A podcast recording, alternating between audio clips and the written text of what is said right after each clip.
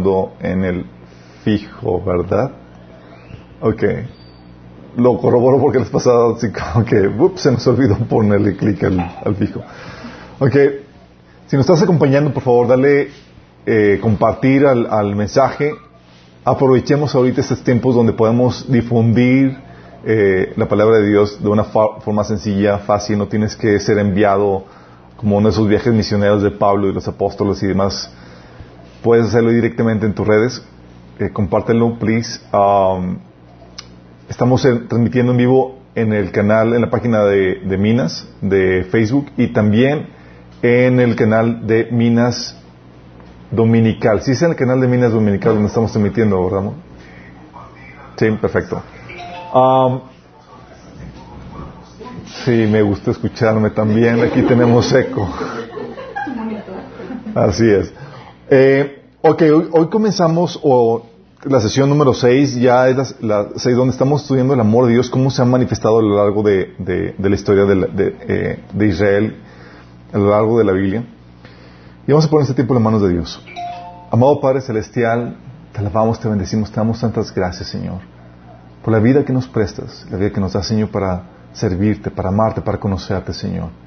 Gracias por la libertad que nos das todavía, Señor, de reunirnos, Señor en tu nombre, para alabarte, para exaltarte y para aprender de ti, Señor. Te pedimos, Padre, que hables a través de mí en este estudio, Señor.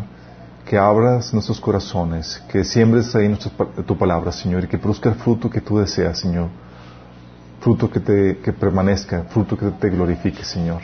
Bendice a los que están aquí, Señor, a los que nos están viendo o escuchando, Padre, y puedas salir, salir de aquí todos edificados por el poder de tu palabra y tu Espíritu Santo. En nombre de Jesús, amén.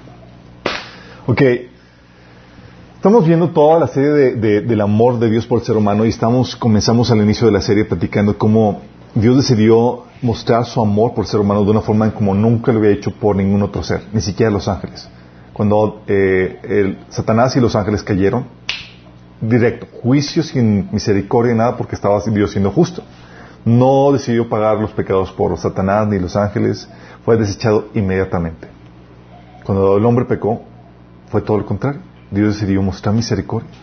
Y Dios decidió mostrar misericordia de muy diversas formas, uno aplazando el juicio, otro eh, otorgando perdón, eh, y otro aminorando los efectos del pecado que, eh, del castigo que, que, correspondía a Adán y Eva recibir y a su descendencia.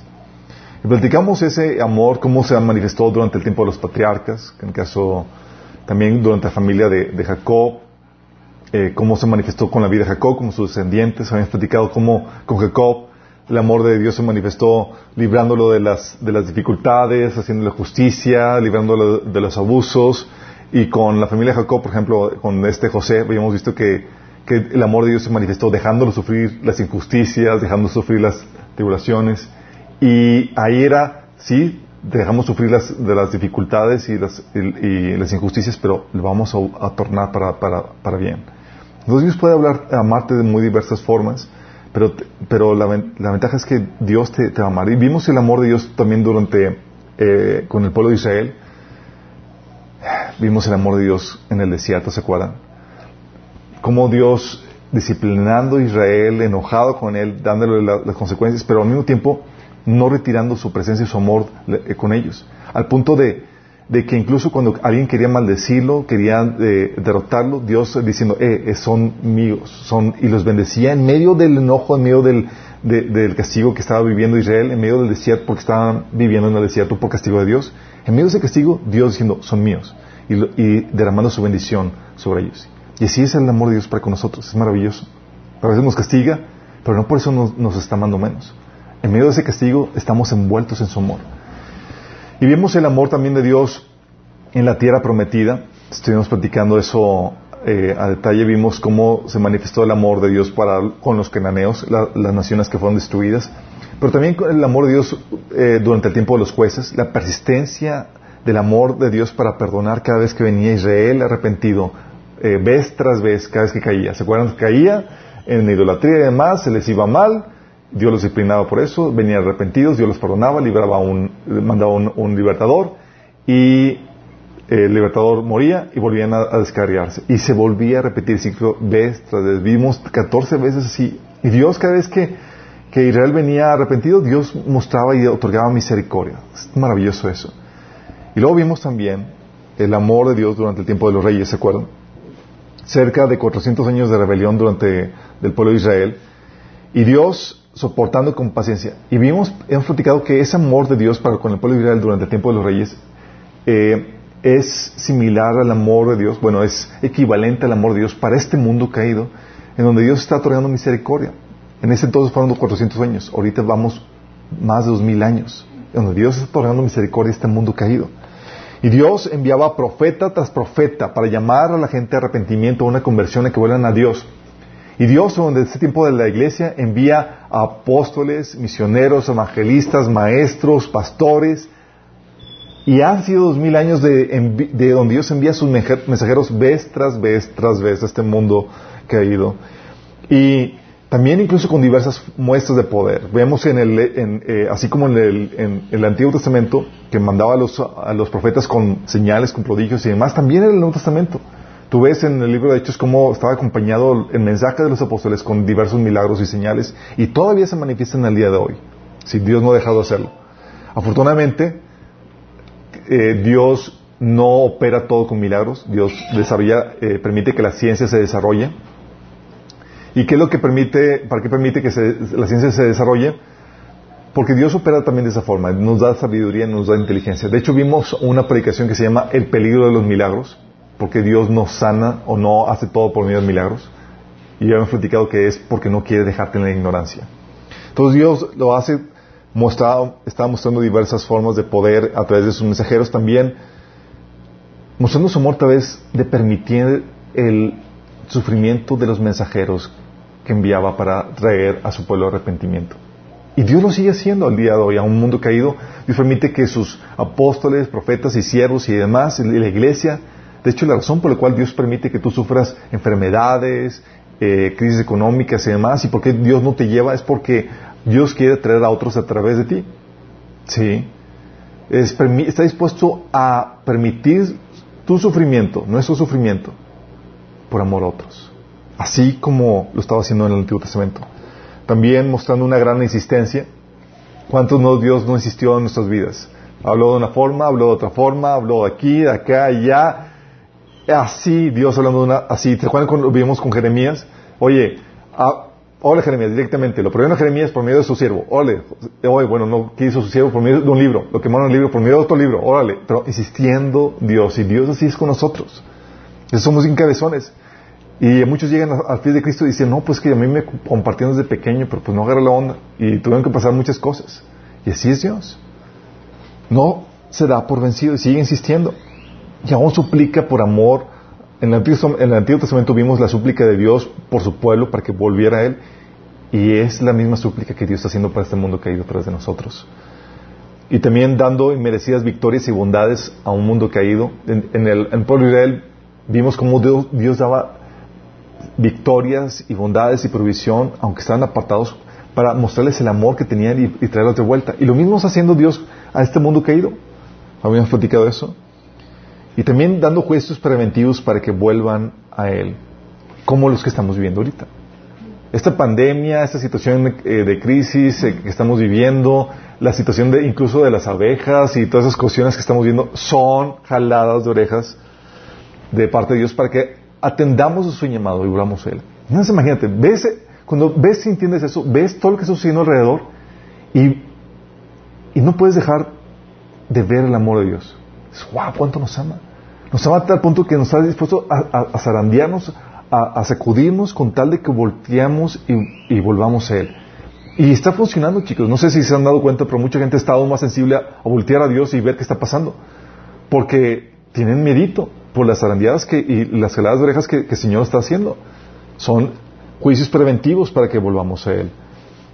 E incluso aplazando el juicio. Porque Dios no quiere que nadie perezca, sino que todos vengan al arrepentimiento.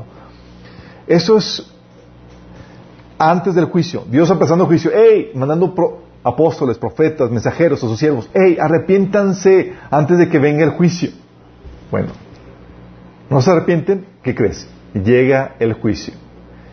¿Y qué crees? En el, durante el juicio, Dios todavía muestra su amor para con nosotros. Aún en el medio del juicio, chicos. Previo al juicio, insistiendo, por favor, arrepiéntete, mandando mensajeros y todo lo que platicamos ahorita. Durante el juicio, también muestra su amor. Tenemos, por ejemplo, en el caso de, la deportación, el, eh, nos hemos estado yendo en orden durante la historia de Israel. Y nada más para que darles un, brevario en cuanto a, a la historia, el resumen de la historia de Israel. Israel, eh, tenemos a, Abraham, que tuvo a su descendencia, a Isaac y luego Jacob, y Jacob se multiplicó en una familia que fue a, a morar a Egipto, y en Egipto se convirtió en una nación. Dios manda a su libertador, a Moisés, y los lleva a la tierra prometida. Sí, en la tierra prometida comienza el periodo de jueces, donde no tenían rey, pero eran esos líderes que los juzgaban, que los ayudaba a, dirigir al, pueblo de, Israel. Luego llega la etapa de reyes. Durante esa etapa el pueblo de Israel se aparta de Dios, vuelve, se va a la idolatría y Dios los, los deporta a Babilonia, los envía al, al reino del norte, los envía a Siria y al reino del sur los envía a Babilonia, donde iban a ser castigados por 70 años después de los 70 años regresan, reconstruyen Jerusalén, y, pero viven oprimidos después de Babilonia por el reino Persia, por el reino de Grecia y luego por el reino, por el imperio romano. Esa es básicamente la historia. Bueno, aquí tenemos que llegue la hora del juicio. Dios estuvo advirtiendo por medio de sus profetas de que vendría el juicio. Y vino con la deportación a Babilonia y con la deportación al reino de, Siria. Fíjate lo que dice 2 Reyes 17, del 7 al 12. Dice, semejante desgracia ocurrió a los israelitas porque rindieron culto a otros dioses, pecaron contra el Señor su Dios, quien los había sacado a salvo de Egipto y los había rescatado del poder del faraón, rey de Egipto. Habían seguido las prácticas de las naciones paganas que el Señor había expulsado de la tierra de su paso, así como las prácticas que los reyes de Israel habían introducido. Los israelitas también habían hecho muchas cosas en secreto, que no eran agradables al Señor su Dios. Se construyeron santuarios paganos en todas las ciudades desde el punto desde el puesto más, más pequeño hasta la ciudad amurallada más grande. Levantaron columnas sagradas, postes dedicados a la diosa Acera en la cima de, cada colina alta y también debajo de cada árbol frondoso. ofrecieron sacrificios en todas las cumbres de las colinas, tales como lo hacían las naciones que el Señor había expulsado de la tierra de su paso. Así que el pueblo de Israel había hecho muchas cosas perversas con lo que provocó el enojo del Señor. Efectivamente, rindieron culto a ídolos a pesar de las advertencias específicas que el Señor les hizo repetidamente. Y ese culto a ídolos, chicos, siempre lleva a una mayor injusticia. En otros pasajes dice que el pueblo de Israel llegó a hacer, hacer cosas deplorables. La inmoralidad sexual era tremenda. Dice que cada quien, eh, que, eh, mejor ni les platico, pero estaban, eran cosas muy depravadas, ¿sí? Y también sacrificaban a sus hijos en, fuego. O sea, nacían los bebés, no había aborto, porque no había la tecnología, pero esperaban que naciera y luego los, los quemaban en sacrificio a sus dioses. Imagínate lo tremendo.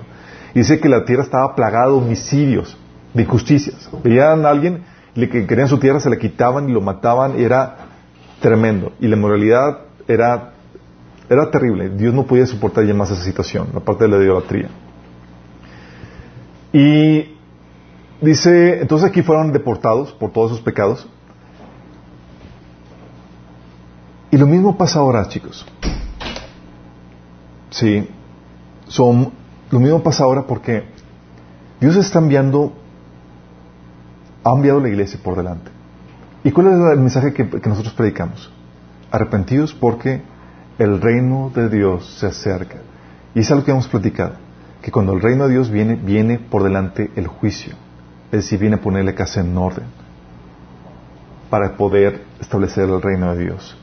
Entonces, cuando, predicamos el Evangelio que el reino de Dios es cercado, cuando, cuando decimos a la gente que se arrepienta para que puedan entrar al reino de Dios, es porque si no se arrepiente, van a ser eliminados en la hora que venga a establecerse el reino de Dios.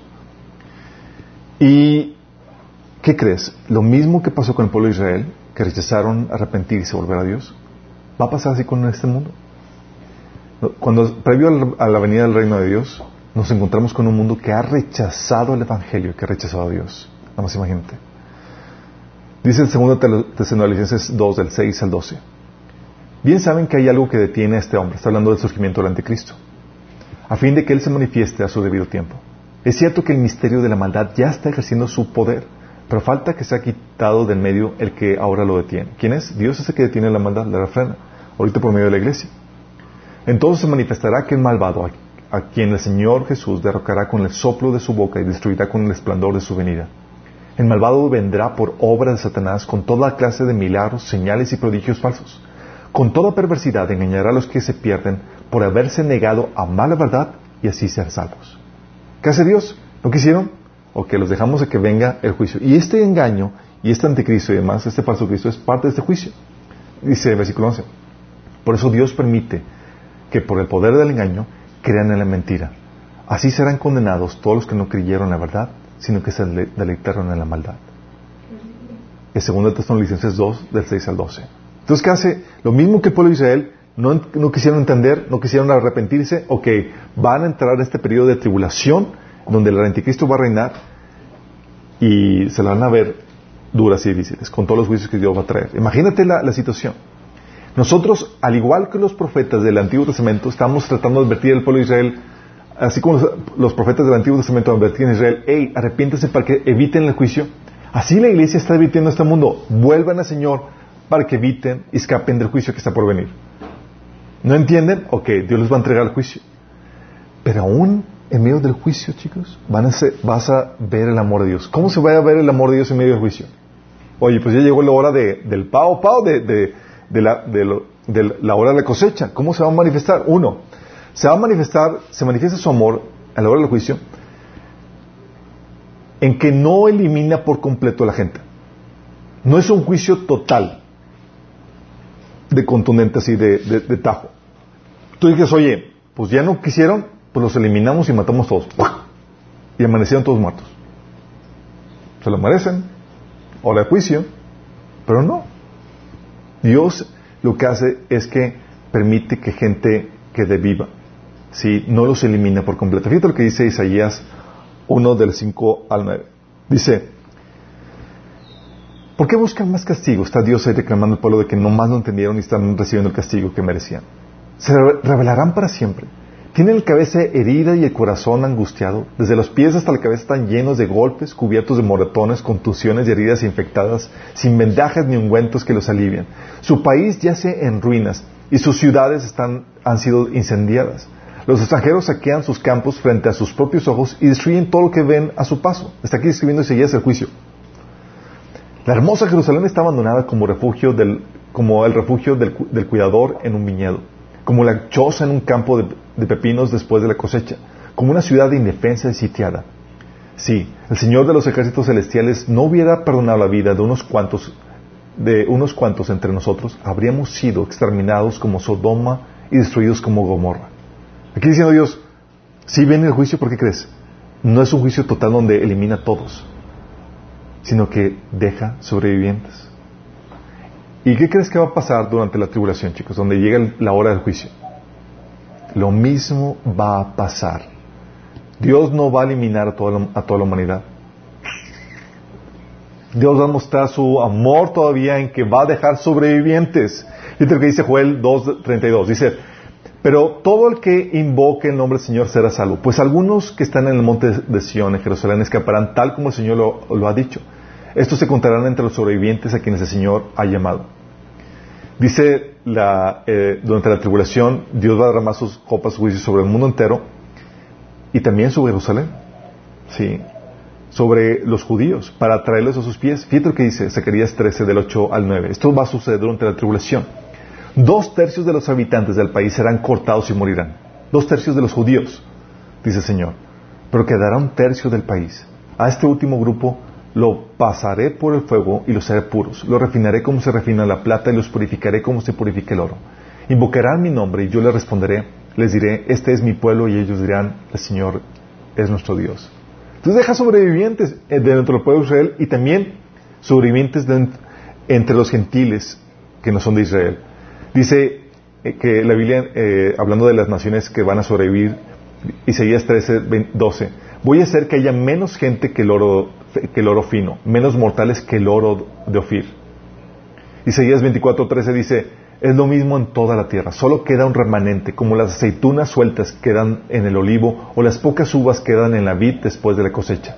O sea, va a haber sobrevivientes. No va a ser un juicio total donde elimina todo, sino va a haber gente que va a sobrevivir. Pero lo interesante caso es que no solamente muestra su amor en que no los elimina por completo, no es un juicio total, sino que manda un castigo severo, pero aparte es progresivo. Es progresivo. O sea, la eliminación, el castigo, la, la va, es progresiva. No elimina todo de tajo y no los elimina inmediatamente, sino que va avanzando. ¿Por qué hace esto? Porque Dios está buscando el arrepentimiento para salvación. Tú. Los que ya han leído la Biblia saben la severidad con la que, con la que Dios juzgó al pueblo, de Israel durante la deportación de Babilonia. Era una situación de crisis muy, muy severa. Porque el pueblo, el pueblo de, Jerusalén, de Israel, fue rodeado por, por, Babilonia. Y fueron que, si no recuerdo, dos años de sitio, en donde no se quedaron sin alimento, donde la gente que salía era muerta a espada, los que quedaban eran muertos por enfermedad o por hambre. Imagínate la situación. Lamentaciones te, habla de, la severidad de ese juicio. Fíjate lo que dice. De hecho, cuando estaba leyendo esto en mi devocional hace unas semanas, me están haciendo lágrimas por lo, porque te identificas o porque visualizas cómo está la, situación tan severa. Dice, imagínate, está la ciudad de Jerusalén rodeada y están adentro padeciendo un hambre terrible. Lamentaciones 4, del 3 al 10. Fíjate lo que dice. Hasta los chacales mamantan a sus cachorros, pero mi pueblo Israel no lo hace. Ignoran los llantos de sus hijos, como las avestruces del desierto. ¿Te imaginas a tus hijos llorando de hambre? La lengua reseca de sus pequeños se pega al paladar a causa de la sed. Los niños lloran por pan, pero nadie tiene para darles. Lo que antes comían, los que antes comían manjares más ricos, ahora mendigan en las calles por cualquier cosa que puedan obtener. Los que antes vestían ropas de la más alta calidad, ahora hurgan en los basureros buscando qué comer. La culpa de mi pueblo es mayor que la de Sodoma, como en un instante cayó el desastre total y nadie ofreció ayuda. Nuestros príncipes antes rebosaban de salud, más brillantes que la nieve, más blancos que la leche. Sus rostros eran tan robustos, tan rosados como rubíes, su aspecto como joyas preciosas. Pero ahora sus caras son más negras que el carbón. Nadie los reconoce en la calle. La piel se les pega a los huesos, está tan seca y dura como la, la madera. Los que murieron a espada terminaron mejor que los que mueren de hambre. Hambrientos se consumen por la falta de comida de los campos. Mujeres de buen corazón han cocinado sus propios hijos. Los comieron para sobrevivir el sitio. La hambre hizo ennegrecer nuestra piel como si hubiera sido quemada en el horno. Nuestros enemigos violaron a las mujeres de Jerusalén y a las muchachas de la ciudad de Judá. Cuelgan a nuestros príncipes de las manos y tratan a nuestros ancianos con desprecio. Llevan a los jóvenes a trabajar a los molinos y a los niños tambalean bajo pesadas cargas de leña. ¿Te imaginas la escena? Te imaginas dices, oye, qué severo está esto. ¿Por qué Dios hace esto? Dices, una se lo merece. Pero la otra es para llevarlos a arrepentimiento, chicos. Muy bien, Dios podía hacer que todos amanecieran muertos de un día para otro. Pero ¿por qué permite que el, juicio y el castigo sea así progresivo y tan severo? Para traer a mayor número de gente arrepentimiento. Oye, ¿no tuviste suficiente? Nada más imagínate. Estaban, eso sí, los sobrevivientes después de ese sitio fueron llevados a Babilonia. Sí. Pero hubo todavía sobrevivientes de, ese sitio. Entonces aprendieron la lección. Buscaron a Dios. Porque todo esto lo estaba profetizando, lo había profetizado Jeremías y los, lo vieron el cumplimiento con sus propios ojos. Entonces viendo que lo que Jeremías había predicado había sido cierto y que Dios los había castigado por toda su inmoralidad, su injusticia, su idolatría, los sobrevivientes llegan con Jeremías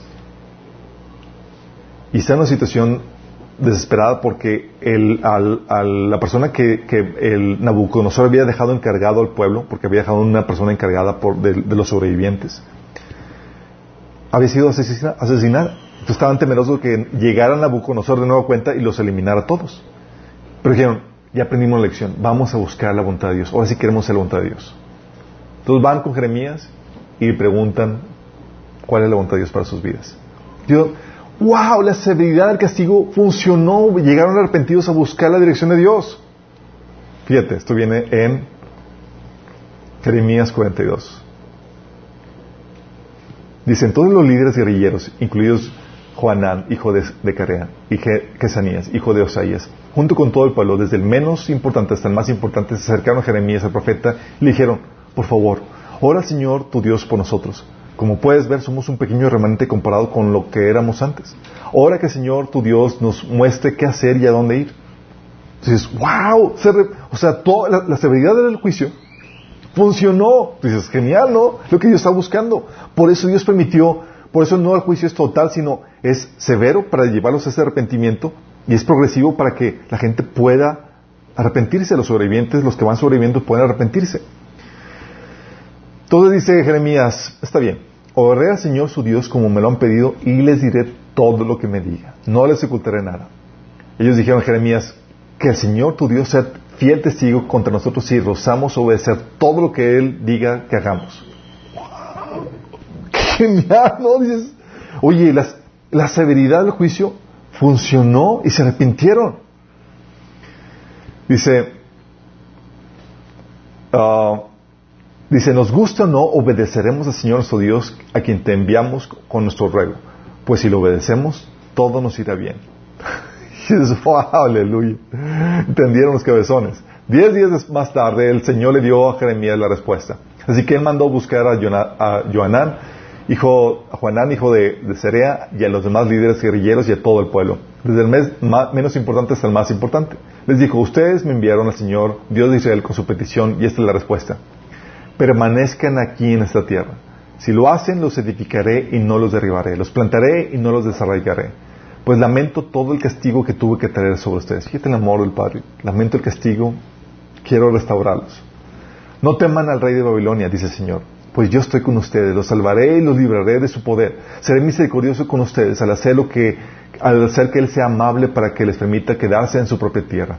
Sin embargo, si se niegan a obedecer al Señor su Dios y dicen, no nos quedaremos aquí, sino que iremos a Egipto donde estaremos libres de la guerra, de llamados a las armas, de, llamadas a las armas y de hambre, entonces escuchen el mensaje del Señor al remanente de Judá. Esto dice el Señor de los ejércitos celestiales, Dios de Israel. Si estás decidido a irse a Jerusalén y vivir allá, la misma guerra y el mismo hambre que temen los alcanzará y ahí morirán. Eso es el destino que le espera a quien insista en irse a vivir a Egipto. Efectivamente, morirán por hambre, por enfermedad, eh, y, eh, morirán por guerra, enfermedad y hambre. Ninguno escapará el desastre que traeré sobre ustedes. Esto dice el Señor de los ejércitos celestiales, Dios de Israel. Así como se derramó mi enojo, mi furia sobre la gente de Jerusalén, así se derramará sobre ustedes cuando entren en Egipto. O sea, ¿no entendiste qué persona? Viene otra vez. Dice, serán objeto de condenación, de horror, de maldición y de burla. Nunca más volverán a su tierra natal. Escuchen ustedes que, forman el remanente de Judá. El Señor les ha dicho, no se vayan a Egipto. No olviden la advertencia que hoy les di. Pues no fueron sinceros y Jeremías ya los conocía. Y vio la cara que se les figuró con la respuesta que les dio. Dijo, estos tipos se van a ir. Y efectivamente se fueron a Egipto, chicos. O sea, ¿no entendieron? Vamos a Egipto. Y Jeremías viendo. El versículo que dice Jeremías, no fueron sinceros cuando me enviaron a orar al Señor su Dios por ustedes. Dijeron, solo dinos lo que el Señor nuestro Dios dice y lo haremos. Hoy les he transmitido exactamente lo que Él dijo, pero ahora ustedes no obedecerán al Señor su Dios más que en el pasado. Así que tengan por seguro que morirán ahí por guerra, enfermedad y hambre en Egipto, donde ustedes insisten en ir. O sea, ¿no entendiste? Sigue y continúa el juicio eh, que tenemos calendarizado. Esa parte, ese remanente, les fue muy mal, chicos. No entendieron. Pero si te das cuenta el amor de Dios, al darles, no los eliminó por completo de la noche a la mañana, les dio oportunidad que sufrieran el castigo para que recapacitaran. Y como que medio agarraron la onda. Pero después dijeron, ¿sabes qué? No, no queremos. Y queremos seguir en nuestra rebelión. Este juicio severo y progresivo, chicos, es un acto de misericordia de Dios para dar a la gente que se arrepienta. Y es algo que tienes que entender. Es un acto de amor de Dios. Durante el tiempo de la tribulación va a ser igual. Parte de la iglesia y los juicios de Dios van a ser progresivos, chicos. comienza el juicio progresivo donde muere un cuarto de la población mundial. Un cuarto, ¿cuánto es un cuarto? ¿Unos dos mil millones de, de personas? Imagínate cuánto van a morir. Van a morir por las guerras, las hambres y las epidemias. Está comenzando. Y dices, oye, los que sobrevivieron, es un acto de misericordia por los que sobrevivieron. Sí, y también los que estaban sufriendo para que pudieran llegar a arrepentirse.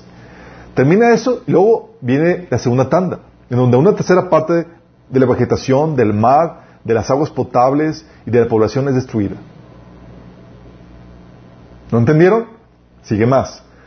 Las últimas copas que se derraman, toda la flora y la fauna del mar y los ríos mueren. Imagínate todo. Imagínate. Aparecen úlceras malignas a los que recibieron la, mar, la marca, ráfagas solares queman a los pobladores, cae granizo de 34 kilos y terremoto que destruye todas las ciudades. Entonces, ¿por qué no hizo todo? Porque, o sea, Dios estaba deleitando en hacerlo sufrir. No, no, no, no, no. No era Dios así como que sí, dos veces fui poco a poco. No, no es, quería llevar a la gente, a los gentiles, a arrepentimiento. Lo que dice, en medio de esa situación, chicos, en medio de ese castigo, así como Dios envió a Jeremías a que les jalara las orejas y los amonestara para, eh, para que volvieran al Señor, en medio del juicio, Dios envía mensajeros en medio de este tiempo de tribulación, en medio de este juicio que Dios va a derramar sobre la tierra, va a derramar su, va a enviar mensajeros. Dice Apocalipsis 14, del 6 al 7.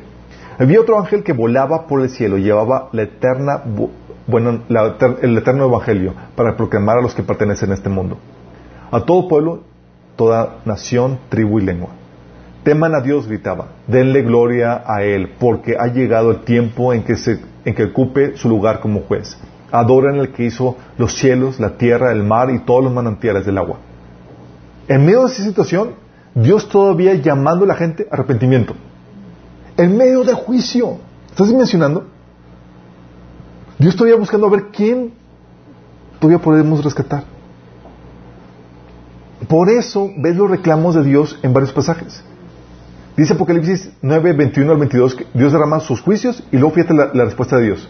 Dice, y sin embargo, los que no murieron, fíjate, los que no murieron en esas plagas, aún así se rehusaron a arrepentirse de sus fechorías y volverse a Dios. Siguieron dieron culto a los demonios y a los ídolos hechos de oro, plato, bronce y madera, ídolos que no pueden ver, ni oír, ni caminar. Esa gente no se arrepintió de sus asesinatos, ni de su brujería, ni su inmoralidad sexual, ni de sus robos. O sea, Dios envió una tanda de juicios severa. Dice, ¿qué ¿Reaccionaron? Y la respuesta, no, no se arrepintieron. Ok, va otra tanda. Manda otra tanda y Apocalipsis 6, de, 9 dice, todos sufrieron quemaduras debido a las descargas de calor y maldijeron el nombre de Dios, quien tenía control sobre todas estas plagas. No se arrepintieron de sus pecados, ni se volvieron a Dios, ni le dieron gloria. En medio del juicio, chicos, derramándolo de forma progresiva, porque Dios quería que ver, a ver si reaccionaban y todavía en medio juicio, a ver si se arrepentían.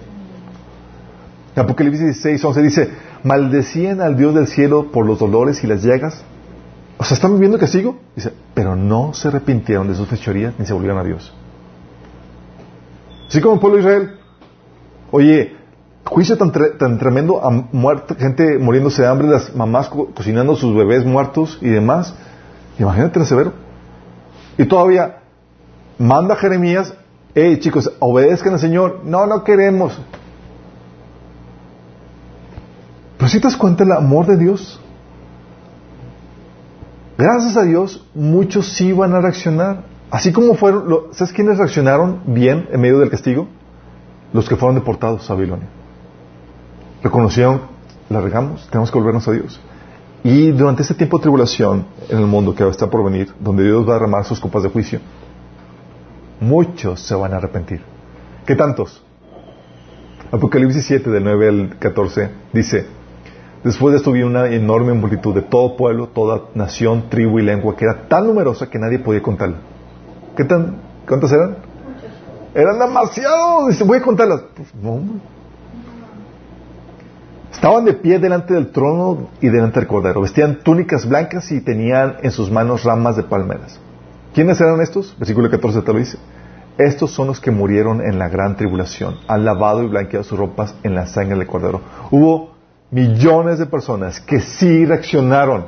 En medio del juicio, Dios todavía salvando gente. Qué misericordia, o sea, se merecían la muerte. Pero Dios todavía, ok, vamos a hacerlo, no total, no van a amanecer muertos el día de mañana. vamos a hacerlo progresivo para que reaccione y todavía podamos rescatar a los que puedan ser rescatados. ¿Te das cuenta del amor de Dios?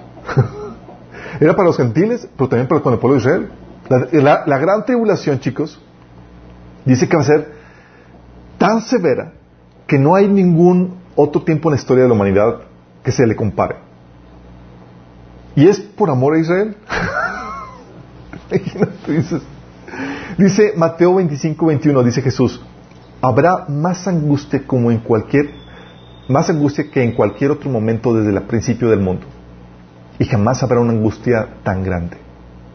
Otra versión dice una tribulación tan grande, la gran tribulación. Daniel 12.1 dice, en ese tiempo se levantará Miguel, el arcángel, a hacer guardia sobre tu nación. Entonces habrá un tiempo de angustia como no lo hubo desde, desde que existen las naciones. Sin embargo, en ese momento cada uno de tu pueblo que tiene el nombre escrito en el libro será rescatado. Jeremías 37 dice, en toda la historia nunca ha habido un tiempo de terror como este. Será un tiempo de angustia para mi pueblo. Pero al final será salvo. ¿Te das cuenta, Dios? O sea, Dios llevándoles este tipo de angustia, ¿para qué? Para que reconocieran y se arrepintieran. Y, funciona, chicos. Al final, por eso todo el pueblo de Israel va a ser salvo. Como dice Oseas 15, dice, entonces regresaré a mi lugar hasta que reconozcan su culpa y se vuelvan a mí. Pues tan pronto lleguen las dificultades, me buscarán de todo corazón. Oh, chiquito, no. Sí, oye, no me amas por las buenas, me vas a amar por las malas. O sea, ¿no entendemos bien? ¿Si te das cuenta cómo Dios opera? O sea, dices, oye, merecían que ya, merecían, merecían haber amanecido muertos ya. Era tiempo de juicio. Entonces dice Dios, vamos a irle subiendo al fuego. O a subirle a tono, órale. ¿Por qué?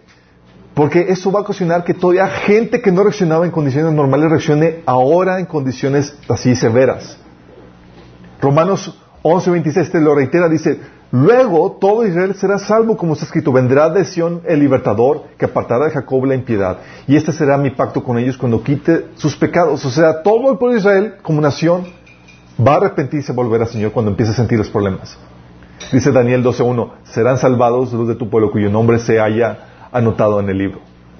¿Te el amor de Dios tan tremendo? Oye, Señor. Dice, vamos a derramar el juicio, pero ser progresivo, para rescatar todavía al mayor número de gente posible porque los amo tanto. O con Satanás era, pecaste, fuera, eliminado por completo, inmediatamente sin misericordia, sin tiempo, sin tregua, Juicio total, contundente, inmediato. ¿Y con nosotros? O sea, ¿qué tanto ama al ser humano Dios? Que tú decides, vamos a hacerlo progresivo. Vamos a rescatar todavía a los que puedan rescatarse. Señor, pero no se lo merece. Los amo. Vamos a dar misericordia. Vamos a hacerlo de forma progresiva. Y luego todavía, chicos, dices, oye, está tremendo. Dios derrama sus juicios, tiempo de juicio, pero durante su juicio todavía cuida a los que, a los que se arrepintieron en medio del juicio. ¿Quién hace esto? Era tiempo de juicio, todos se habían apartado. Fíjate cómo Dios se dirige al pueblo de Israel, a los que se, a los que se arrepintieron, a los que reaccionaron al castigo. Jeremías 24 del 1 al 10. ¿Se acuerdan que unos fueron deportados y todavía otros se quedaron? Y esos que se quedaron vino a un segundo sitio y fueron todavía muertos con hambre, peste y demás, y luego, fueron, eh, eh, y luego llegaron a Egipto. Pero fíjate lo que dice. Jeremías 24, 1 al 10. Después de que Nabucodonosor, rey de Babilonia, deportó de Jerusalén a Jeconías, hijo de Fasim, rey de Judá, junto con los jefes de Judá y con los artesanos y herreros, que el Señor, el Señor me mostró dos canastas de higos colocadas frente al templo del Señor. Ve una visión, ve, perdón, dos canastas de higos. Dice, una de ellas tenía higos muy buenos, como los que maduran primero. La otra tenía higos muy malos, tan malos que no se podían comer. Entonces el Señor me preguntó, ¿qué ves, Jeremías? Yo respondí, veo higos. Unos están tan buenos, pero otros están tan malos que no se pueden comer. Y la palabra del Señor vino a mí. Así dice el Señor, el Dios de Israel, a los deportados de Judá que envié de este lugar al país de los babilonios, los consideraré como a estos hijos buenos. ¿Os están en castigo, chicos? están sufriendo juicio de Dios, fueron deportados, y todavía dice, a ellos los voy a considerar como hijos buenos. Los miraré favorablemente, los haré volver a este país, los edificaré, los derribaré, no los derribaré, los plantaré y no los arrancaré. Les daré un corazón que me conozca porque yo soy el Señor. Ellos serán mi pueblo y yo seré su Dios. ¿Por qué? Porque volverán a mí de todo corazón. ¿Estás consciente? Dices, oye, estos castigados van a reaccionar. Se van a volver en medio del castigo y en medio del castigo, ¿sabes qué? Lo voy a redimir. Voy a ver por ellos. Voy a cuidarlos. Oye, Señor, pero ¿por qué no supone que nos estás castigando? Sí, pero reaccionaron. Se arrepintieron. ¿Qué onda? Dice, pero fíjate los que no reaccionaron bien. Pero Sedequías, el rey de Judea y sus jefes y a los sobrevivientes de Jerusalén, lo mismo que los que se quedan en este país, como los que viven en Egipto, los trataré como los higos malos. De tan malos no se pueden comer, afirma el Señor. Los convertiré en motivo de espanto y de calamidad para todos los, todos los reinos de la tierra. En todos los lugares por donde yo los disperse serán objeto de escarnio, de desprecio, burla y maldición. Enviaré sobre ellos espada, hambre y pestilencia hasta que sean exterminados de la tierra que les di a ellos y a sus antepasados. ¿Estamos viendo? O sea, en medio del juicio dice Dios, lo derramo así de forma progresiva para rescatar a los que todavía tienen el corazón para arrepentirse en medio de esa situación severa que van a vivir. De hecho, Dios manda una carta a los exiliados. Fíjate la carta que Dios manda por medio de Jeremías a los, a los que fueron exiliados. Jeremías 29, del 4 al 20, dice, la carta decía, así dice el Señor Todopoderoso, Dios de Israel, a todos los que he deportado de Jerusalén a Babilonia. Construyan casas, habítenlas, planten huertos y coman de su fruto. Cásense y tengan hijos e hijas. Cásense, casen a sus hijos e hijas para que a su vez ellos les den nietos. Multiplíquense allá y no disminuyan. Tú ves y dices, Señor, ¿me estás castigando o, o porque tanta palabra de bendición de que multiplícate, prospera y toda la cosa? Dice, además busquen el bienestar de la ciudad a donde les he deportado y pidan al Señor por ella, porque el bienestar de ustedes depende del bienestar de la ciudad. Así dice el Señor Todopoderoso, Dios de Israel, no se dejen engañar por los profetas ni, los, ni por los adivinos que están entre ustedes. No hagan caso de los sueños que ellos tienen. Los que ellos les profetizan en mi nombre es una mentira. Yo no los he enviado, firma el Señor. Así dice el Señor. Cuando a Babilonia se le haya cumplido los setenta años, yo los visitaré y haré honor a mi promesa en favor de ustedes y los haré volver a este lugar. Porque yo sé muy bien los planes que tengo para ustedes, afirma el Señor planes de bienestar, de calamidad, no de, y no de calamidad, a fin de darles un futuro y una esperanza. Ese famoso versículo, chicos, es en el contexto de castigo. En medio de castigo, Dios te está castigando, el Señor te está castigando, te toca recibir el juicio y el castigo de Dios, y dice Señor, porque reaccionaste bien, porque volviste al Señor arrepentimiento, dice, tengo buenos planes para contigo. Señor, porque me estás castigando, tengo buenos planes.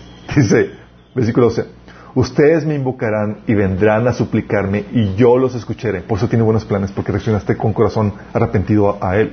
Me buscarán y me encontrarán cuando me busquen de todo, corazón.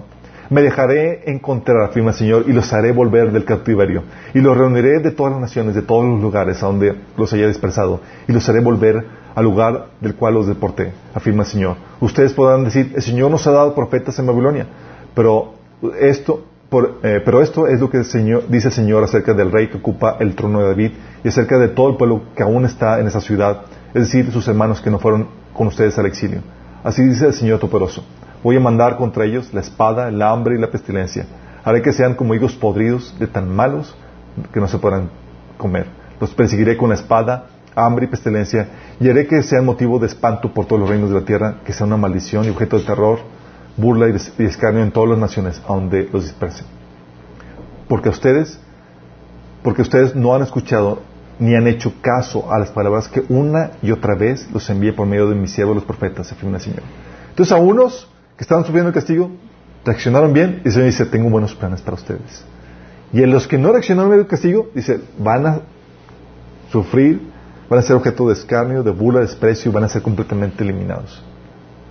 ¿Te das cuenta del amor de Dios todavía en medio de esa situación? En medio del castigo rescatando a los que son merecedores de ese castigo. Y tú puedes leer el libro de Daniel, el libro de Esther.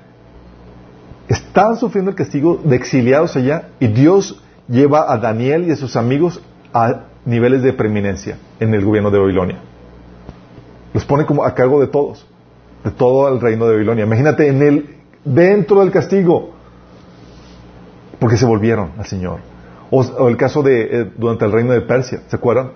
El libro de Esther. Tú puedes ver que Esther llevada a ser la esposa del rey y Mardoqueo, el primer ministro de todo el reino. En medio del castigo, chicos, porque reaccionaron con un corazón arrepentido, se volvieron al Señor y atendieron el castigo. ¿Qué crees que va a pasar durante la tribulación, chicos? En medio del castigo, Dios va a resguardar a los que accedieron a arrepentirse.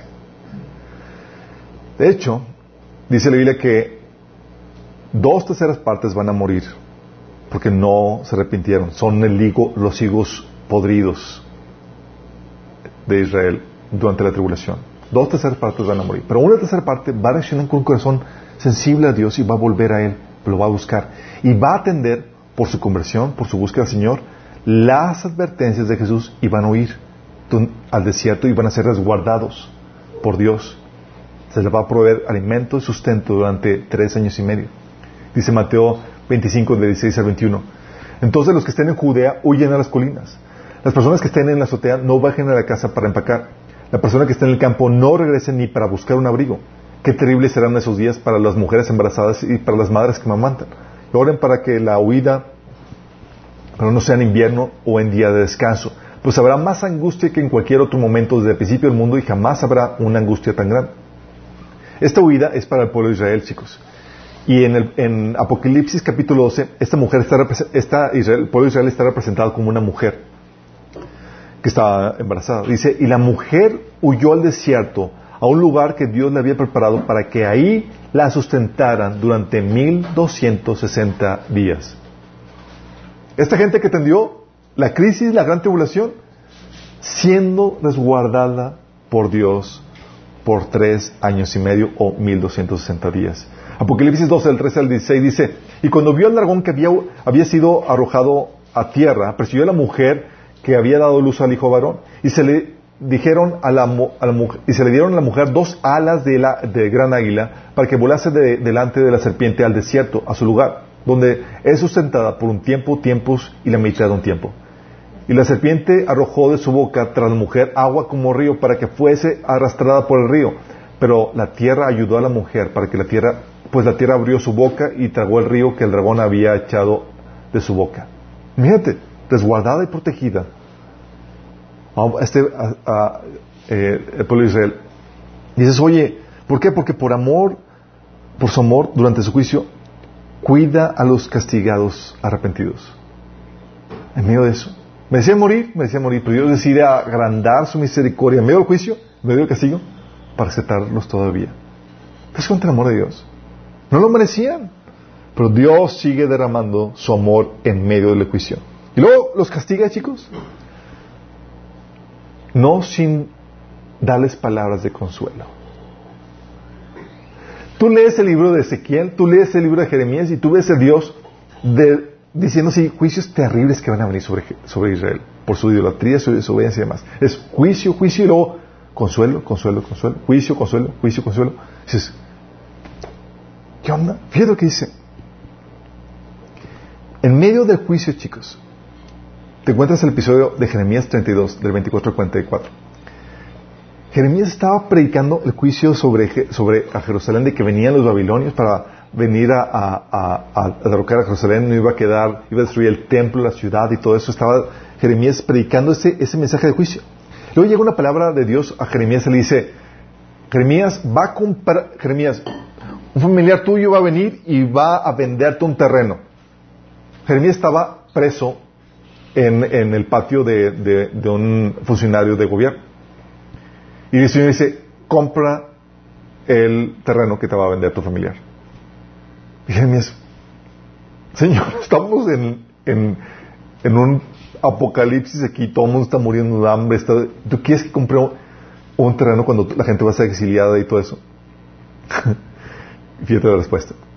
Jeremías 32 del 24 al 44. Dice, miren cómo se han construido rampas de asalto contra la muralla de la ciudad por, medio, de guerra, hambre y enfermedad, la ciudad será entregada a los babilonios que la conquistarán. Todo ha sucedido tal como lo dijiste. Está diciendo Jeremías, está orando a Dios. Y aún así, oh Señor soberano, me has ordenado comprar el terreno. Hasta pagué mucho dinero en presencia de esos testigos, aunque la ciudad pronto será entregada a los babilonios. O sea, ¿cuál es la lógica en esto? Vamos a hacer, todo va a ser destruido y tú me pides que compre el terreno. Después Jeremías recibió el mensaje, el siguiente mensaje del Señor. Yo soy el Señor Dios de todos los pueblos del mundo. ¿Hago, ¿Hay algo demasiado difícil para mí? Por lo tanto, esto dice el Señor. Entregaré esta ciudad a los babilonios y a Nabucodonosor, rey de Babilonia, y él la conquistará. Los babilonios están, que están afuera de las murallas entrarán y prenderán fuego a la ciudad, quemarán por completo todas estas cosas, donde el pueblo provocó mi enojo al quemar incienso a Baal en las azoteas y al derramar ofrendas líquidas a otros dioses. Desde el comienzo de Israel y Judá solo han hecho lo malo, me han enfurecido con todas sus malas acciones, dice, el Señor. Desde el día que se construyó esta ciudad hasta ahora, no han hecho más que enojarme, así que estoy decidido a deshacerme de ella. Los pecados de Israel y de Judá, los pecados de la gente de Jerusalén y de los reyes, de los funcionarios, de los sacerdotes y de los profetas han provocado mi enojo. Mi pueblo me ha dado la espalda y no quiere regresar. A pesar de que les he enseñado con diligencia, no aceptaron mi instrucción ni, me, ni obedecieron. Levantaron sus ídolos abominables justo con, mi propio, en mi propio templo y así lo profanaron. Edificaron santuarios paganos a Baal en el valle de Ben y sacrificaron a sus hijos e hijas a Moloch. Jamás ordenó un acto tan horrendo, ni siquiera me pasó por la mente ordenar semejante cosa. Qué maldad tan increíble la que hizo Judá que pecara tanto. Ahora quiero decir algo más acerca de esta ciudad. Ustedes están diciendo la ciudad caerá ante el rey de Babilonia por guerra, hambre y enfermedad. Pero esto dice el Señor Dios de Israel. Ciertamente traeré de regreso a mi pueblo de todos los países donde lo esparcí en mi furor. Momento. Señor, estás diciendo todo lo terrible, todo lo deplorable que se portó el pueblo de Israel y todos los juicios tan terribles que, que vienen. Y luego el Señor empieza a cambiar el tono. Sí. Ciertamente traeré de regreso a mi pueblo de todos los países de donde, a donde los esparcí en mi, furor. Los traeré de regreso a esta misma ciudad para que vivan paz y seguridad. ¿Cómo? Algo terrible, luego palabras de aliento. Ellos serán mi pueblo yo seré su Dios. Les daré un corazón y un solo propósito, adorarme para siempre, para su propio bien y el bien de sus descendientes. Y haré un pacto eterno con ellos. Nunca dejaré de hacerles bien Pondré en el corazón de ellos el deseo de adorarme y nunca me dejarán. Me gozaré en hacerles bien y con fidelidad y de todo corazón los volveré a plantar en esa tierra. Esto dice el Señor. Así como traje de todas las calamidades sobre ellos, así haré todo el bien que les he prometido. Se volverá a comprar y a vender terrenos en esa tierra de la que ahora ustedes dicen ha sido arrasada por los babilonios. Es una tierra desolada de donde la gente y los animales han desaparecido. Es cierto, otra vez se comprará y venderán terrenos con escrituras firmadas y selladas frente a testigos, en tierra de Benjamín y aquí en Jerusalén y en las ciudades de Judá y en la zona montañosa, en la colina de Judá y también en todo el Negev, pues algún día los devolveré la prosperidad. Yo el Señor he hablado. ¿Te das cuenta? Dios derramando su juicio dice, eh, eh, pero no es un juicio, no es un castigo sin esperanza. Voy a restaurarte.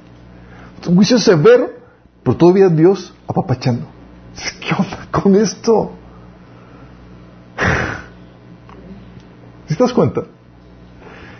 Y esas son las mismas palabras que Dios tiene y que va a suceder durante la tribulación. Es el próximo evento que van a suceder sobre la tierra, donde va a Israel vivir un tiempo de, angustia como nunca antes se ha visto sobre la faz de la tierra. Dios acompaña ese, ese tiempo de castigo con tiempo de esperanza. Fíjate lo que dice Jeremías 30 del 1 al 22. El Señor le dio otro mensaje a Jeremías. Dijo, esto dice el Señor Dios de, Israel. Jeremías, anota en un registro cada cosa que te he dicho. Pues acerca la hora cuando restableceré el bienestar de mi pueblo Israel y Judá. Los traeré a casa a esta tierra que di a sus antepasados y volverán a poseerla. Yo, Señor, he hablado. Este es el mensaje que Dios, el Señor, con relación, dio al Señor con relación a Israel y Judá. Esto dice el Señor, oigo gritos de temor, hay terror, no hay paz. Déjenme hacerles una pregunta. ¿Acaso los varones dan a luz? Entonces, ¿por qué están parados ahí con las caras pálidas, con las manos apoyadas sobre el vientre como una mujer en parto? En toda la historia nunca ha habido un tiempo de terror como este. Está hablando de la gran tribulación. Será un tiempo de angustia para mi pueblo Israel, pero al final será salvo. Pues en ese día, dice el Señor de los ejércitos celestiales, quebraré el yugo de sus cuellos y romperé sus cadenas. Los extranjeros no serán más sus amos.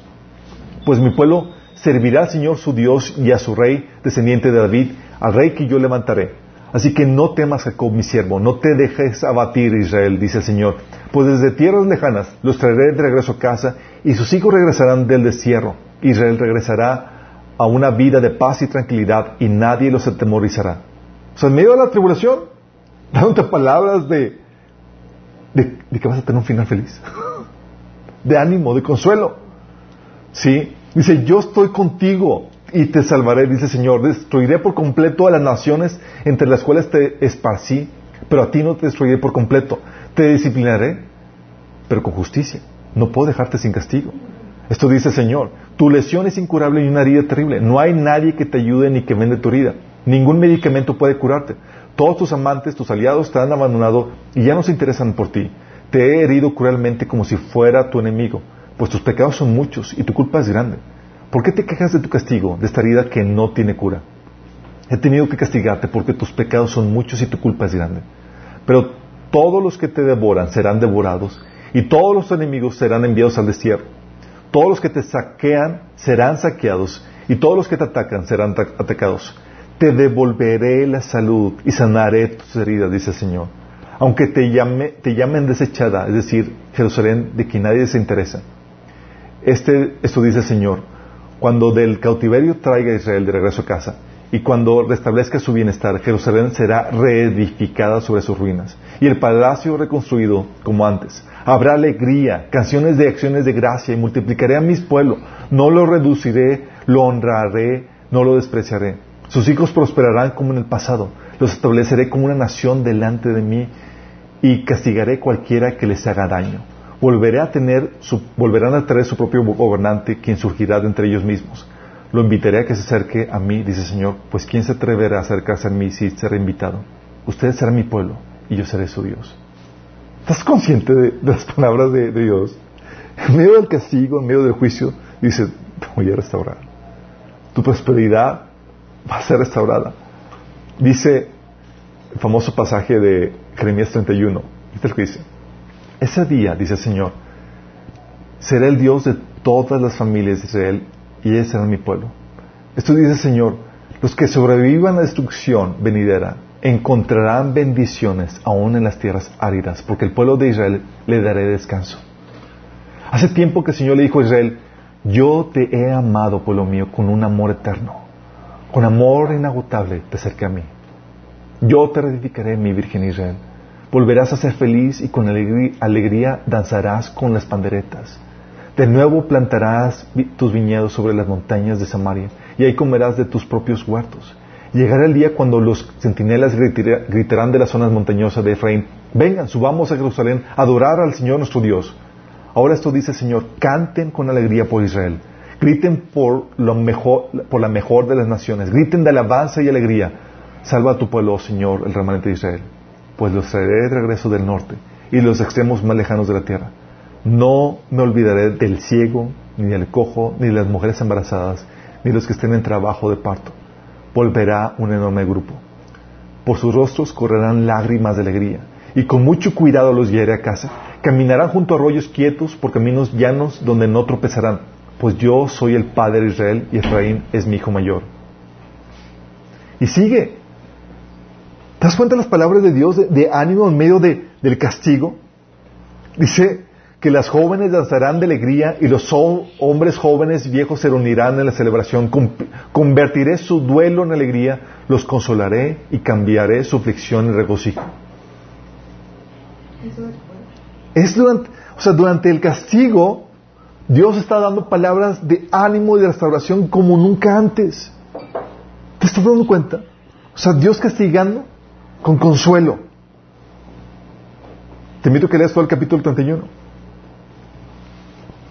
O sea, quiero que entiendas esto. Dios va a derramar su juicio sobre el pueblo de Israel. Pero en medio de ese juicio está el amor de Dios con la promesa de la restauración. Una restauración tan gloriosa que no se va a comparar con, con los tiempos de prosperidad del pasado. Y fíjate bien en esto. Ese tiempo, este, esta promesa de restauración, ¿sabes también para quién va a aplicar? ¿Sabes a quién? Va a aplicar para los cristianos fríos que andan ahorita entregados al mundo. Va a aplicar para ellos. Hay cristianos que ahorita la verdad solamente son cristianos nominales, no han tenido un genuino arrepentimiento. Y ellos van, les va a tocar vivir la tribulación y la gran tribulación. Y en medio del castigo, chicos, fíjate, va a haber castigo, al igual que el pueblo de Israel. Mateo 24, del 41 al 51, dice, ¿quién es el siervo fiel y prudente a quien su Señor ha dejado encargado de los sirvientes para darles comida a su debido tiempo? Dichoso es el siervo cuando su Señor, al regresar, lo encuentre cumpliendo con su deber. Les aseguro que lo pondrá a cargo de todos sus bienes. Pero ¿qué tal si, si, ese siervo malo se pone a pensar, mm, mi Señor está, está demorando? Y luego comienza a golpear a sus compañeros y a comer y beber con los borrachos. El día en que el siervo menos lo espere y ahora menos es pensada, el Señor volverá. Lo castigará severamente y le impondrá la condena que reciben los hipócritas. Ahí habrá llanto y rechinar de dientes. O sea, hay muchos cristianos, por nombre, que se van a quedar en la tribulación. Es Mateo 24, del 45 al 51. Se van a quedar. Dices, oh, Dios me va a tocar subir los castigos de los hipócritas, de los infieles. Sí. Pero ¿qué crees? Con oportunidad para salvación. En medio de esa situación, es que no captaste, no viviste para Dios en un, ah, en un ambiente normal, tranquilo, sin de, o sea, eh, no apocalíptico. O que vas a ahora aprender a amar a Dios, como dicen, en tierra, en tierra de niños. Apocalipsis 7, del 9 al 17, dice que va a tener, va a lidiar con tu corazón si te quedas. Si tú eres de los cristianos infieles que están viviendo doble vidas, vas a quedarte y vas a vivir ese tipo de tribulación. Dios te va a castigar y te va la oportunidad, todavía la oportunidad de salvación. Apocalipsis 7, del 9 al 17, lo que te dice, dice, oye, vi una enorme multitud de todo pueblo, toda nación, tribu y lengua. que están todos los gentiles, todos los que no son judíos. Que era tan numerosa que nadie podía contarla. Estaban de pie delante del trono y delante del cordero. Vestían túnicas blancas y tenían en sus manos ramas de palmeras. Esos son los que murieron en la gran tribulación. Han lavado y blanqueado sus ropas con la sangre del cordero. Por eso están delante del trono de Dios y les servirán día y noche con su en su templo. Y, en aquel, y aquel que está sentado en el trono les dará refugio. Nunca más tendrán hambre y sed. ¿Por qué? Porque con las plagas y juicios y demás iban a tener hambre y sed, van a recibir el castigo. Nunca más les quemará el calor al sol, porque se acuerdan las ráfagas solares en el castigo. Eso ya, sí van a recibir castigo, pero van a ser salvos. ¿Sí? Pues el cordero que está delante del trono será su pastor y él los llevará manantiales del agua que da vida.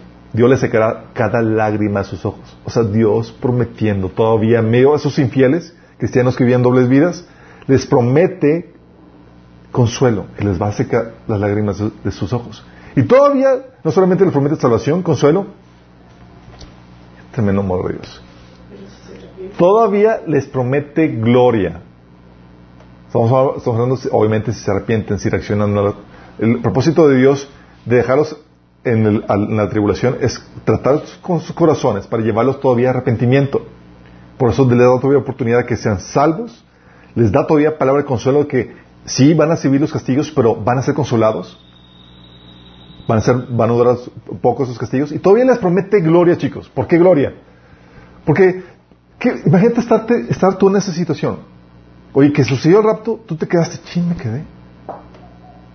O sea, ellos ya van a ser, mis hermanos que se, quedan, se fueron allá, van a recibir la gloria, están gozando, van a recibir las coronas, van a recibir el reino y demás. Yo aquí voy a estar padeciendo el castigo que merezcan los infieles, los hipócritas, porque había doble vida.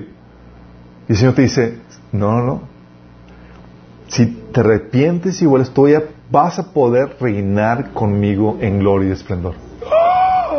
Fíjate el amor de Dios. Apocalipsis 24 dice, después vi tronos y los que estaban sentados en ellos habían recibido autoridad para juzgar.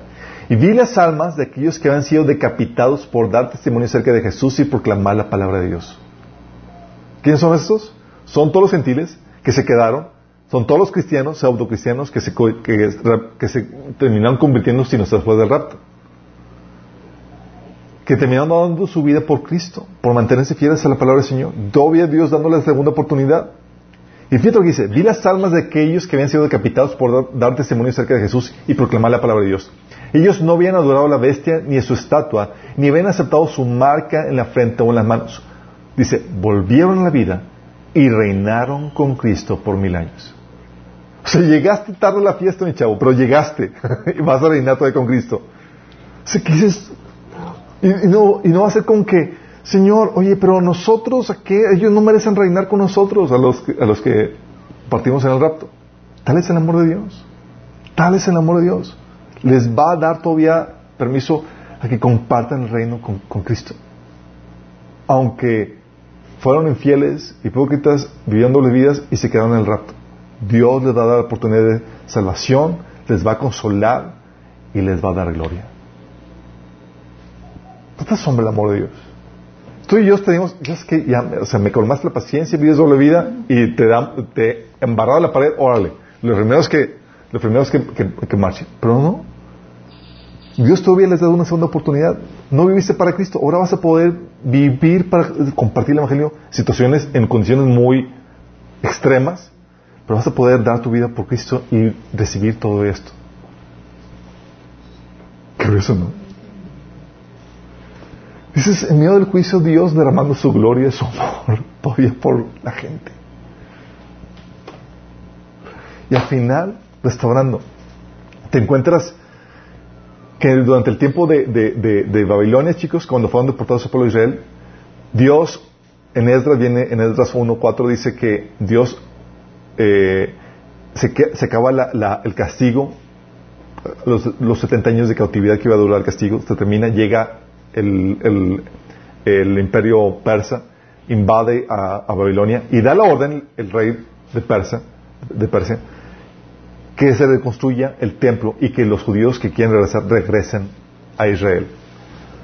No suficiente con eso, Dios levanta líderes como Nehemías para que no solamente reconstruyeron el, templo, sino que reconstruyeron toda la ciudad, los muros y demás. Dios restaurando, restaurando a la gente, restaurando al final del castigo, a los que accedieron y se arrepintieron, a los que atendieron el castigo y reaccionaron bien durante el castigo. ¿Y qué crees? Lo mismo va a pasar en la segunda venida.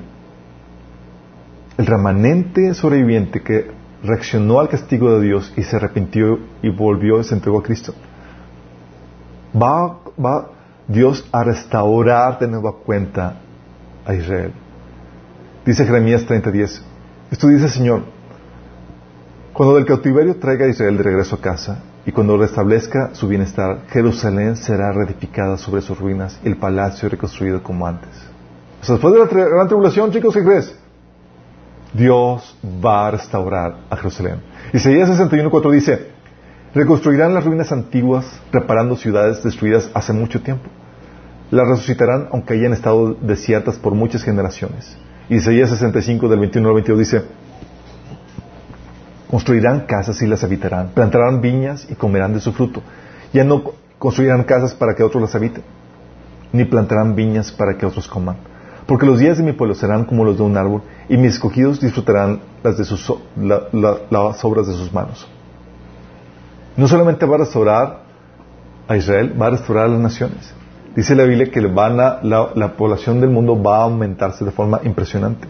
La familia más pequeña van a ser de mil miembros, imagínate. La prosperidad del mundo va a ser impresionante.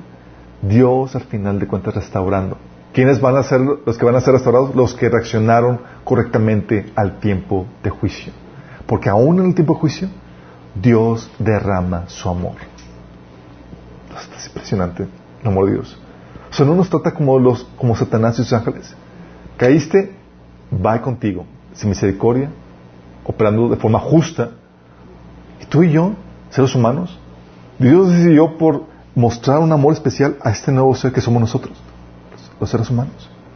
No tenía por qué, no tenía por qué Dios hacer un juicio gradual y progresivo, chicos, para llamarnos a arrepentimiento. Nos pudo haber eliminado por completo de un día para otro. No tiene ni siquiera, ni siquiera darnos palabras de consuelo. Ni siquiera darnos esperanza de restauración, pero Dios lo hace. Dios lo hace. Y la idea no es que, la idea, chicos, no es que te quedes a este juicio que está por venir. Así como en el Antiguo Testamento, Dios mandó profetas, levantó, ¡eh! Se viene el juicio, viene el cautiverio, va a ser invadido Israel. Así Dios ha derramado la iglesia y hoy te hacemos el llamado. No te quedes al juicio que está por venir. Arrepiéntete. Atiende al llamado de su amor ahora. Si puedes contar que Dios va a seguir derramando su amor durante el juicio. Pero tú no quieres experimentar su amor en esas condiciones. Puedes experimentarlo ahora por las buenas. O sea, nada más imagínate, vimos cómo iba a estar la situación durante, cómo fue la situación durante la cautividad de Babilonia, donde eran, estaban siendo sitiados y la gente hambrienta de hambre, muriendo de enfermedades, de, por la espada, las mujeres comiendo a sus niños porque morían de hambre y ellos tenían... Imagínate la situación tan desesperada. Dice, Señor, lo que viene no se compara con eso. Es un tiempo de angustia como al nunca ha habido eh, desde la fundación de, la tierra.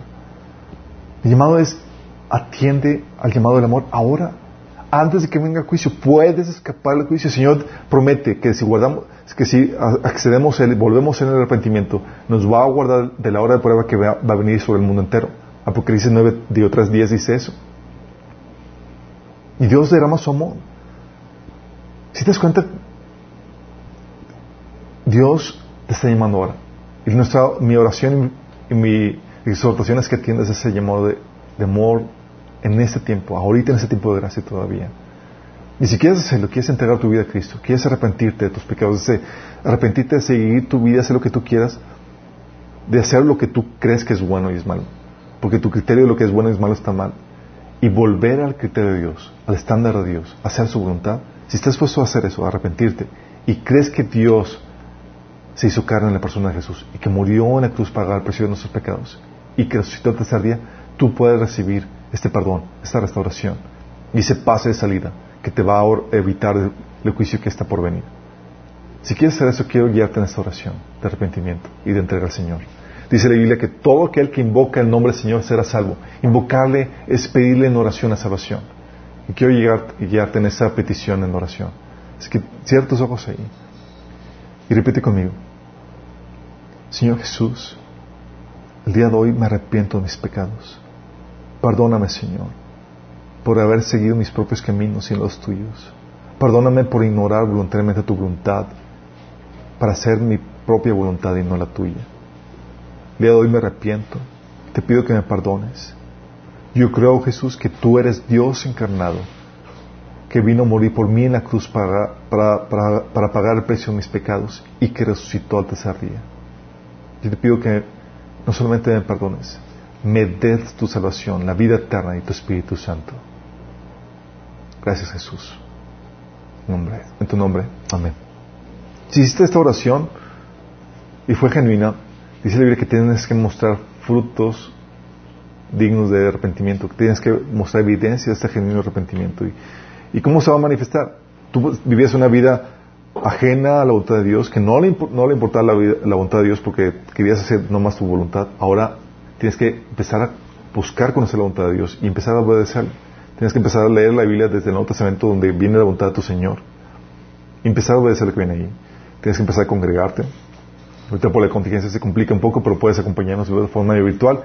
Y tienes que ser discipulado. Hay muchas cosas que el Señor quiere enseñarte. No puedes vivir solo tu caminar cristiano. Necesitas una familia espiritual que te ayude. Necesitamos apoyarnos mutuamente y animarnos mutuamente. Y necesitas ser enseñado la palabra. Y a todos los demás, chicos, ¿no les asombra el amor de Dios?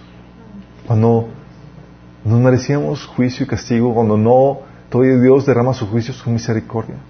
Dice la Biblia en Éxodo 26 que dice, yo derramo amor inagotable por mil generaciones son los que me aman y obedecen mis mandatos. Dios derrama su amor inagotable. Y cual ninguna otra criatura en la creación, en su creación, Dios ha decidido derramar su amor de una forma impresionante sobre nosotros. No nos merecimos esto. Tú no puedes reclamar a Dios, Señor, ¿por qué, por qué, por qué, te, por qué no me salvaste antes? ¿O por qué no, no, o sea, tú no puedes reclamarle nada, Señor. Tú y yo nos merecemos la muerte. Merecíamos ser, ser, tratados como, como Satanás y sus ángeles fue tratado. Pero Dios decidió mostrar un amor incomparable con nosotros. Gracias a Dios que en medio del castigo, Dios sigue derramando su amor. Y tal vez tú estés pasando por tiempos de castigo, de dificultad en tu vida. Hay esperanza para ti en medio de eso. Porque los castigos que Dios otorga es que si tú te, en medio del castigo, reaccionas correctamente te arrepientes, va a haber para ti esperanza, va a haber para ti futuro y esperanza. Va a haber restauración, así como lo hubo para el pueblo de Israel. Oramos. Gracias, Padre. Gracias, Señor, por tu amor incomparable, Padre. Porque aún en medio del castigo, en medio de la situación más compleja, más difícil, Señor, tú le permites así, no solamente por justicia, sino también por amor, Señor, para tratar con el corazón de aquellos que, han tenido su corazón tan duro como para arrepentirse, Señor. Y tú permites esas situaciones, esos castigos, ese juicio para quebrantar esos corazones endurecidos y aún puedan recibir el regalo de vida eterna, Señor. Porque tú tienes en mira lo mejor para ellos, Señor, lo mejor para nosotros. Estás dispuesto a sacrificar nuestro bienestar temporal, físico, material, para darnos un bienestar eterno. Gracias, Señor. Gracias porque tú nos amas tanto, Señor. Señor, que podamos estar siempre conscientes de este amor que tú nos brindas. Gracias, Padre. En tu nombre. Amén.